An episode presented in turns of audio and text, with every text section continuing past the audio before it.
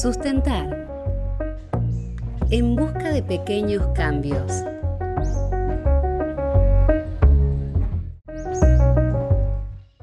Bienvenidos amigas, amigas a un nuevo episodio de Sustentar, un podcast que va en busca de pequeños cambios. En el episodio anterior hablamos de la protección de nuestros espacios verdes, estuvimos comunicados junto a la Reserva Ecológica Costanera Sur y hoy vamos a hablar cuando la protección no alcanza. Vamos a hablar de uno de los espacios más contaminados, estoy hablando del riachuelo. El riachuelo tiene una longitud aproximada de 64 kilómetros y un ancho medio de 35 metros. Comprende parte de la ciudad autónoma de Buenos Aires y parte de los municipios de Almirante Brown, Avellaneda, Cañuelas, Esteban Echeverría, Ezeiza, General Las Heras, La Matanza, Lanús, Lomas de Zamora, Marcos Paz, Merlo y San Vicente. Tiene varias problemáticas como la de los desechos industriales, eh, la vertiente de metales pesados en sus aguas, eh, las aguas servidas, que son las aguas residuales domésticas, y em, alrededor de su entorno se localizan varios basurales a cielo abierto, lo cual también generan una gran problemática para la gente que vive cerca. Tal es así, Octa, que el riachuelo está considerado como uno de los 10 espacios más contaminados del mundo. Y según la autoridad de Cuenca Matanza Riachuelo, estoy hablando de Acumar, un 60% de las 20.000 personas que residen cerca viven en territorios inadecuados para la subsistencia humana. Lo que se pudo saber a través de estadísticas en el último tiempo es que solo se logró limpiar un 37 total de, eh, de los residuos del riachuelo. Pero para hablar mejor sobre esta problemática estamos en comunicación con Andrés Napoli, director ejecutivo de la Fundación Ambiente y Recursos Naturales, una fundación que apunta a la construcción colectiva de una ciudadanía democrática y participativa con políticas públicas a favor del desarrollo sostenible. Bienvenido, Andrés. ¿Qué tal? ¿Cómo están? Andrés, te queríamos preguntar eh, qué hacen en FARN y más o menos cómo, cómo llegan al riachuelo y cómo ven la situación del riachuelo hoy. Bien, eh, Fundación Ambiente y Recursos Naturales es una organización no gubernamental que trabaja en los temas ambientales desde hace cuantos años, casi 30 años, de distintas formas. y la problemática del riachuelo es algo absolutamente ineludible para cualquier persona que se ocupe de los temas ambientales. Es decir, siempre lo digo, es muy difícil ocuparse de la cuestión climática mundial e ignorar lo que no tiene al lado. Es decir, yo creo que las cuestiones ambientales tienen una acción este, global, pero digamos, un pensamiento y una concepción global, pero una acción netamente local.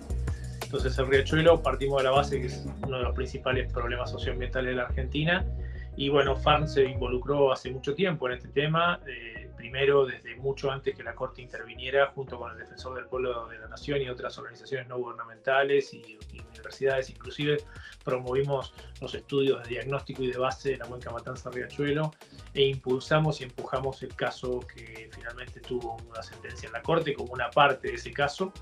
Eh, que fue el fallo del caso Mendoza, digamos, y a partir de ahí estamos involucrados, más allá de, digamos, de la sentencia, en un mandato que la Corte nos otorgó, que es el se llama la integración del cuerpo colegiado que tiene a su cargo el control del saneamiento del riachuelo y la promoción de la participación en ese proceso. Así que ahí está esta FARN desde hace tiempo. Y Andrés, contando sobre esta problemática, me gustaría saber cómo afecta todo esto a, las personas que viven alrededor. Bueno, el, riachuelo tiene afectaciones diversas. Están las, las, las directas, la de afectación directa, en el cual, digamos, sobre una población de 6 millones de personas que habitan en la cuenca, cerca de un millón de personas son las que tienen una situación de, riesgo directo. más de 900.000 viven en villas de asentamiento en la cuenca, por lo cual, digamos, el riesgo se potencia. Y ahí entonces hay que ver, digamos, la interrelación que existe entre determinadas personas o grupos de personas o barrios con la realidad, digamos, propia del riachuelo, si viven cerca de basurales, si están en el borde del río, si están en áreas con pasivos ambientales llenas de plomo o de, digamos, de restos de, otros procesos de industrialización o, padecen las circunstancias que tienen que ver con la contaminación del agua o del aire. Hay que mirarlo, pero de ese grupo de millón de personas, ahí diría que hay un alto, elevado porcentaje de personas que sufren de manera directa la contaminación. Te pregunto, ¿cómo contamina? O sea, entendemos que hay industrias que, contaminan la cuenca, y, también hay como una ausencia del Estado para resolver esto, pero desde el punto de vista quizás eh, de las personas, ¿cómo contamina la gente? ¿Y qué y es lo que primero podemos cambiar nosotros? ¿Qué podríamos cambiar para contaminar menos? Bueno, el, punto es que estamos hablando de una cuenca, ¿no? Estamos hablando de una cuenca que es atravesada por un río, es, eh, la problemática de alguna forma está enhebrada por el río, ¿no es cierto? Es decir, en ese territorio de 2.200 kilómetros cuadrados coexisten industrias, coexisten procesos, digamos, históricos. Eh, esta es una cuenca que, tuvo una historia, digamos, de, de, apogeo, allá por la época de los 60, aproximadamente 50, en la década del 50, la década del 60, y después progresivamente fue una década, una, un área que entró en decadencia, ¿no? Toda la industria se mudó a la zona norte, del corredor norte del área metropolitana de Buenos Aires, y allí quedaron las industrias que ya no estaban y muchos de los asentamientos poblacionales que no tuvieron lugar donde ir. Entonces quedó como un poco el rezago. Eh, eh, actualmente, por supuesto, existen industrias, esas industrias tienen distintos componentes, está el componente de las curtiembres en la zona de Lanús, está el componente de las metalmecánicas a lo largo de distintos lugares de la cuenca, los frigoríficos más en la cuenca alta. Entonces cada una tiene sustancias que le vierten al río y esas sustancias realmente generan impacto en la población. El problema es que eso es posible de controlar en la medida que exista un plan de control industrial y también normativa adecuada. Ninguna de las dos cosas existen lamentablemente, pese a que existe un fallo en la Corte, el control industrial no aparece y la, y la regulación de vertidos es absolutamente inapropiada e inaceptable para la cuenca Matanza Riachuelo. Andrés, vos bien decías, bueno, estas industrias que, contaminan y además en toda su extensión desde que nace en la provincia de Buenos Aires hasta la desembocadura en el barrio de La Boca, imagino que hay millones de empresas e industrias que contaminan. No sé si se puede llegar a decir o si vos conocés cuáles son estas específicamente las que más contaminan el riachuelo. Yo no hablaría de millones, eh, se sabe, eh, digamos, el riachuelo tiene una ventaja en relación a otras cuencas contaminadas en Argentina. tiene un fallo, eh, existe la, información, existe, está sistematizada, la información es un valor muy importante, es una cuenca que sabe exactamente quiénes contaminan, dónde están situados. Eh, de las 6.000 industrias que más o menos hoy tienen vertidos en la cuenca, yo diría que podríamos hablar entre 200 y 400, porque en realidad podríamos saber exactamente el número si la autoridad de cuenca lo quisiera, pero bueno, hasta ahora han metido mucho dar el número, pero pongamos que son 400 industrias. Esas 400 industrias tienen algunas de muy elevado volumen, otras de menor volumen, pero sabemos más o menos dónde está el, foco de la contaminación. El punto central es que en la cuenca también existen muchas pequeñas y medianas empresas que tienen, contaminación diversa y, difusa y que este, en definitiva uno no puede ir a decir, bueno, usted a, esa pequeña y media empresa que tiene problemas económicos, problemas de empleabilidad, problemas de mercado, hay que decir, bueno, usted ponga en marcha un plan de ajuste y de saneamiento si no tiene apoyo del Estado, si no tiene fomento, si no tiene medidas de ayuda. Por lo cual hay que hacer un trabajo múltiple, hay que controlar, pero al mismo tiempo hay que ayudar. Y ese proceso necesita fundamentalmente de una política consistente. Y esa política consistente es que a lo largo del tiempo siempre esté. No es que porque el juez me llama, voy y controlo y después me desaparezco y así sucesivamente y hago un recorrido de, de subidas y bajadas. Porque de esa forma no hay manera de cambiar la concepción. La idea no es castigar, sino hacer que finalmente los procesos industriales cambien cambien para adaptarse a la situación ambiental, pero cambien también para adaptarse a los mercados, porque es muy difícil que esas empresas puedan subsistir realmente en los mercados que van a venir, que van a controlar mucho todo lo que tiene que ver con la cuestión ambiental. Está bueno esto de, controlar y también dar una ayuda a las empresas. En un episodio anterior eh, entrevistamos a una cooperativa del SEAMSE que reciclan eh, plásticos y eso, y, como que denotaban lo mismo, que si, si un Estado presente se involucra ahí, eh, la situación cambiaría. Te pregunto, en el 2014 se crea Cumar por este fallo de la Corte. ¿En qué ayudó que, que se pueda hacer esta autoridad y cuál es la situación actual? Bueno, recién hablabas que en esto de verificar qué empresas contaminan y cuáles no es un poco inconsistente, pero ¿ayudó en algo que se cree una autoridad en la cuenca?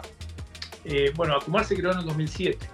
Eh, fue una de las primeras, primeras digamos, decisiones que se tomó después del fallo de la Corte.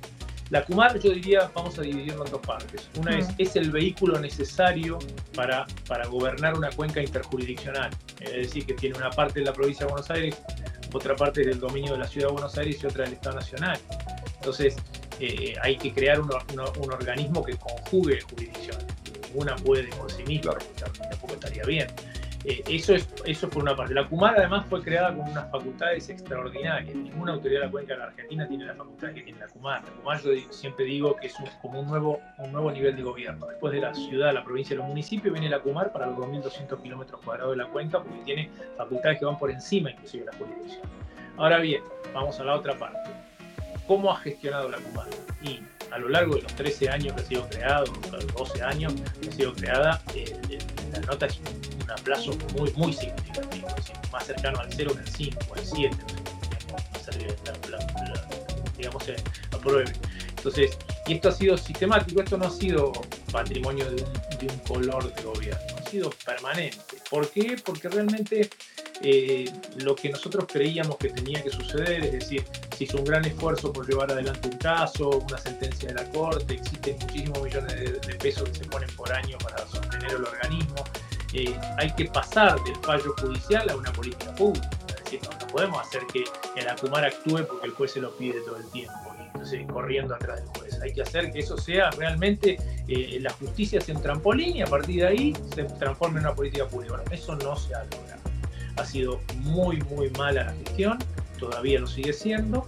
Eh, y bueno, habrá que ver si, si, finalmente en algún momento esa, esa, transición se puede dar, porque realmente hasta acá se ha invertido mucho dinero en estos 13 años para sanear el riachuelo. Muchas cosas mejoraron, por cierto, y eso hay que mencionarlo, pero estamos recién, como decía Eugenia, a no más del 30% y siendo optimistas.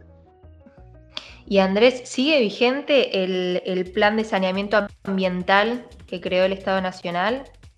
Sí, claro, está vigente, yo diría que necesita actualizarse. Claro. Es un plan, es un plan que fue generado a partir del mandato de la Corte. Yo creo que hoy en día debemos estar podríamos estar en condiciones de achicarlo, es decir, no es necesario tener 17 mandas judiciales que cumplir, sino que yo creo que con consolidar cinco objetivos centrales podríamos estar en muy buena condición. Esos cinco objetivos centrales para mí tienen que ver eh, con fundamentalmente trabajar por la fuente de contaminación, es decir, hacer que las fuentes de contaminación cesen, hacer que se controlen las industrias, llevar adelante la obra de infraestructura que está llevando AISA para lo que es la, la cuestión del, saneamiento y infraestructura de saneamiento cloacal, brindar agua, atender a la población en situación de riesgo y generar lo que son las relocalizaciones de población en situación. Entonces, creo que si nosotros fijamos esos objetivos, puede ser cinco, pueden ser siete, eh, creo que estamos en condiciones de transitar hacia un saneamiento, digamos, que nos lleve a un objetivo. Si no, la verdad que la pregunta que me hago es, ¿el saneamiento cuándo va a terminar y de qué forma si no están establecidos estos objetivos? Bueno, esas son las cuestiones que todavía no están hechas. Mencionábamos hace un rato que una de las fuentes de, las contaminaciones eran la problemática de los basurales a cielo abierto y que hay muchos que no son legales. ¿Vos conocés que existe otra manera de trasladar la basura o cómo se puede modificar esta situación? Eh, la definición de basural a cielo abierto significa basural ilegal. Es decir, eh, los basurales son o son rellenos sanitarios o son basurales a cielo abierto. Todo lo que sea basural a cielo abierto. a algunos que habían cerrado y como que volvieron a funcionar. No, por supuesto. Eh, digamos, en el transcurso del proceso ACUMAR, digamos, de saneamiento de basura de, la cuenca, eh, que es el más controlado que se tiene en ese, sentido, ha habido muchos basurales que cerraron y se reinsertaron, como decimos, Ni siquiera lo decimos nosotros, lo dice la propia auditoría del organismo hace unos años se emitió un informe que daba cuenta que más del 70% de los basurales saneados se habían reinsertado, es decir, saneaste y volviste a hacer. Y ahí hay mucha responsabilidad local, hay mucha responsabilidad de los municipios. Los municipios son los que o, dejan hacer o no controlan o hacen basurales a cielo abierto, porque en definitiva eso es lo que está planteado. Sí que hay que hacer una política en ese sentido que nosotros creemos que no puede apuntarle a los basurales, sino que le tiene que apuntar a los residuos en general. Es decir, este área metropolitana tiene que saber qué hacer con los residuos. Y entonces, bueno, hay que hacer todo un proceso integral que hasta ahora no ha funcionado. La Pumar lo había comenzado a hacer ya por el año 2011, 2012, pero lo abandonó. Así que, bueno, todavía estamos en ese problema y los basurales de cielo abierto son una de las grandes fuentes de contaminación, así que hay que apuntarle ahí. Y bueno, hablamos de tema basurales, contaminación, rechuelo, bueno, todos en el mismo contexto. Me gustaría saber cómo afecta esto a los barrios cercanos, ¿no? Villa Inflamable, Villa 21, 24. Bueno, los afecta así de manera, yo diría, directa, porque muchísimas de, las acciones que se realizan en los basurales terminan impactando en las barriadas, si sea porque la gente, hay mucha actividad de, carreros o de, digamos, de personas que trabajan con el reciclado, o la recolección que terminan, eh, digamos, este, relacionados con esa actividad del basural, o directamente los basurales afectan las napas de donde se absorbe el agua, o eh, generan quemas, y eso a través de lo que significa la emisión de gases, digamos, de humo, genera también el impacto en la población. Así que esos basurales son, son una parte importante, por supuesto, más allá de los roedores y todos los animales que, que andan girando alrededor de la basura, así que son un tema sanitario también. Y cuando hablábamos del, plan de saneamiento, imagino que existe algún tipo de presupuesto. ¿Se sabe más o menos cuánto va eh, destinado a sanear en sí el riachuelo hoy? Bueno, eh, en el riachuelo tenés muchos componentes. Eh, un componente es el mantenimiento del acumar. Ese es un, número que actualmente no sé exactamente por, el tema de la cuestión inflacionaria, pero al año, al, inicio del 2020 estábamos en unos 500 millones de pesos por año. Después tenemos las obras de saneamiento cloacal, que ahí ya tenemos un presupuesto total de mil millones de dólares. Eso es la obra de AISA, que involucra el conector margen izquierdo, el, digamos, después el, trasvase por, debajo del riachuelo, la planta de saneamiento y, y, que significa el difusor Así que hay un número muy trascendente del presupuesto nacional puesto en marcha con esto. Por eso yo digo, yo digo siempre que no es solamente pensar en que la gestión no funciona, estamos llevando mucha plata del medio. Andrés, ¿cuál es tu mirada personal de, esta situación? ¿Crees que se va a revertir algún día? ¿Te mantenés positivo? Yo soy luchador de este tema, así que este, estoy ahí para, no, solamente yo, todas las organizaciones que estamos en el cuerpo colegiado, estamos haciendo lo imposible porque el tema prospere. Por eso siempre enunciamos los positivos y los negativos. Lamentablemente en estos últimos años estamos teniendo que, lamentablemente, remar en dulce de leche porque es así. Cada cosa que se lleva adelante cuesta. Y sí, me mantengo, me mantengo positivo porque creo que no hay otro destino para la cuenca. Si yo no podría imaginar un país que se piensa sustentable con una cloaca a cielo abierto como el riachuelo de manera sistemática y permanente. Es decir, es inviable pensar en eso. Entonces, eh, creo que por ese lado tengo que, sostener el optimismo y de hecho lo hago intentando trabajar día a día. ¿Algún día la cuenca crees que va a volver a, su esplendor como en la época del 50, el 60?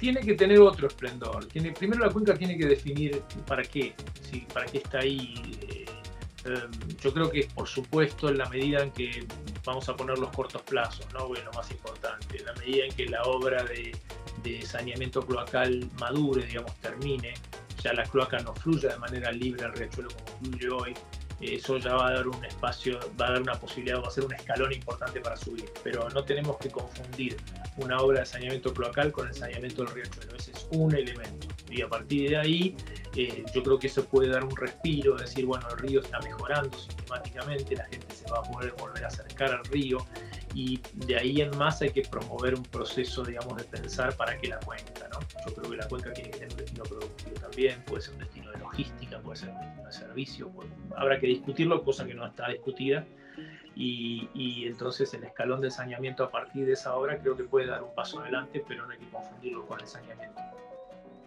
Clarísimo, Andrés Napoli, director ejecutivo de la Fundación Ambiente y Recursos Naturales. Muchísimas gracias, Andrés. Me gustaría si existe alguna página web o algún archivo donde quien escuche pueda adentrarse más en el tema y conocer mucho más de lo que vos estás hablando.